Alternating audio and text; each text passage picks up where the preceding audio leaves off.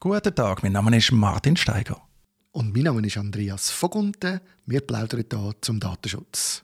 Ja, liebe Zuhörerinnen und Zuhörer, das ist die erste Episode im neuen Jahr und wir möchten euch ganz herzlich ein gutes neues 2023 wünschen. Wir werden auch in diesem Jahr spannende Themen haben, da sind wir uns jetzt schon bewusst. Wir gehen davon aus, dass Privacy Shield 2.0 etwas wird sein, wo immer wieder wird kommen. Wir haben natürlich das neue Datenschutzgesetz, das in Kraft kommt und Haufen anderes, aber wir freuen uns, was die Zukunft bringen wird. Gell, Martin?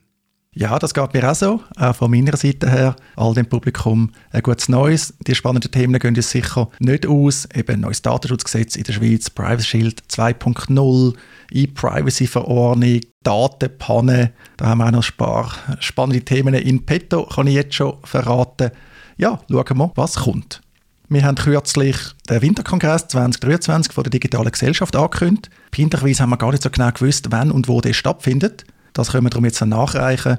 Also der Winterkongress 2023 von der Digitalen Gesellschaft der Schweiz findet am 24. und 25. Februar 2023 in Zürich statt. Das ist Freitagabend und der ganze Samstag. Und die Lokalität ist nicht die Rote Fabrik, sondern das Volkshaus. Freuen wir uns darauf. Der Andi und ich haben jeweils einen Vortrag, aber auch sonst ist das Programm wirklich toll. Sehr gut. Wie gesagt, wir freuen uns, auch viele von euch dort zu sehen. Und jetzt, Martin, du hast mir einen Artikel geschickt von Now zum Thema Dorfläden, wo neu ohne Personal rauskommen. Um was geht es da? Ja, das ist richtig, Andi. Ich habe das gesehen, bin auch angefragt worden zum Teil von Leuten, die darauf aufmerksam worden sind. Schlagziele bei now.ch, Dorfläden sollen Personal mit Gesichtsscanner ersetzen. Um was geht es? Es gibt die Dorfläden, vor allem in den Bergen, in den abgelegenen Regionen, und die rendieren häufig nicht, weil es natürlich kleine Gemeinden sind, Lebensmittel sind teuer zum Anliefern und vor allem brauchst du eben Personal.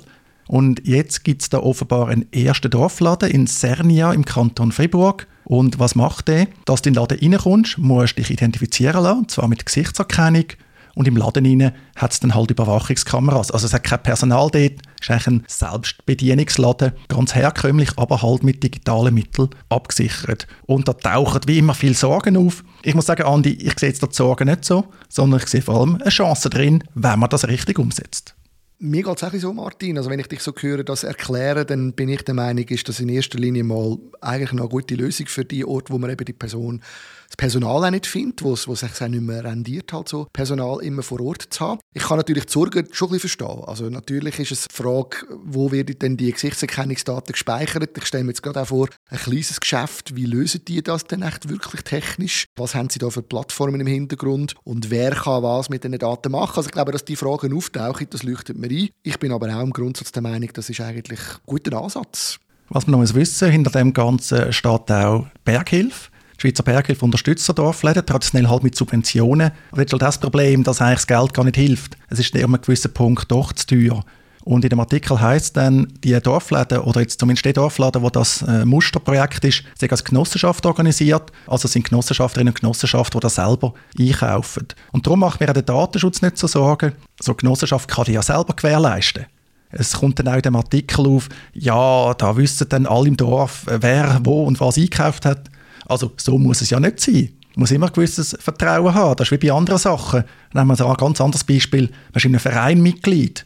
Dort wissen vielleicht die Vorstandsmitglieder oder der Kassier auch sehr viel über die Mitglieder. Das heißt aber nicht, dass das Allgemeinwissen ist in diesem Verein. Und ich glaube, gerade in so einem Bereich kann man den Datenschutz auch sehr gut gewährleisten, weil man ja direkt betroffen ist. Es ist nicht ein abstraktes Unternehmen irgendwo, sondern man tut den wirklich selber gewährleisten und muss halt schauen, dass es funktioniert.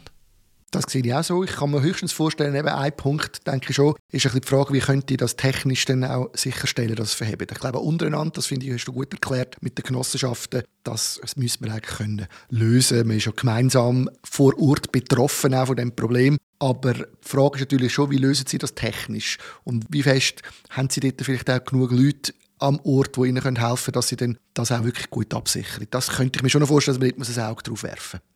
Natürlich, das muss man anschauen. Aber ich glaube, man sollte nicht schon von Anfang an sagen, oh, das ist ganz schlimm, das ist das Ende vom Datenschutz, sondern was ist denn das Thema? Die haben entweder dann gar keinen Dorfladen mehr oder sie halt etwas, was mit digitalen Mitteln abgesichert ist. Und dass man Überwachungskameras im Laden hat, auch die, die bedient sind, ist leider normal.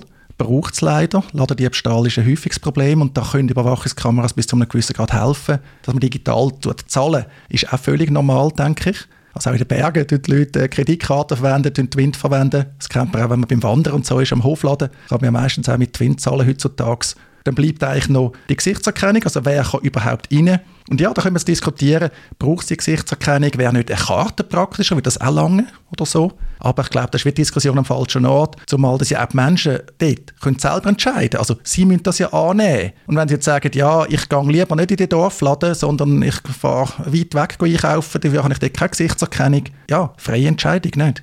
Sehe ich genau gleich. Also ich habe das Gefühl, und ich finde im Gegenteil eigentlich noch wichtig, auch zu betonen, ist schon noch cool, dass die Leute, die das machen, so ähm, in innovativen Weg gehen und sich überlegen, wie können wir das Problem lösen. Ich möchte auch noch darauf hinweisen, dass wir bei uns, sehe ich da viele Meldungen in der, im Aargau, da in unserer Gegend, wo ich wohne, von ausgeraubten Hofläden, wo, dann einfach, wo man einfach kann reingehen kann und etwas holen und ins Kessel rein tun. Und dort ist es oft so, dass die dann einfach beschissen werden. Und von dem her verstehe ich auch, dass sie da irgendetwas machen wollen, um das nicht ganz aufzumachen. Das leuchtet mir eigentlich ein.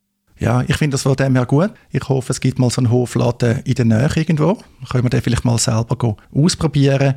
Aber eben, alles in allem, denke ich, dominiert da ganz deutlich die Chance. Ich glaube, es ist jetzt das falsche Beispiel, um da die übliche Datenschutzkritik durchzubetten.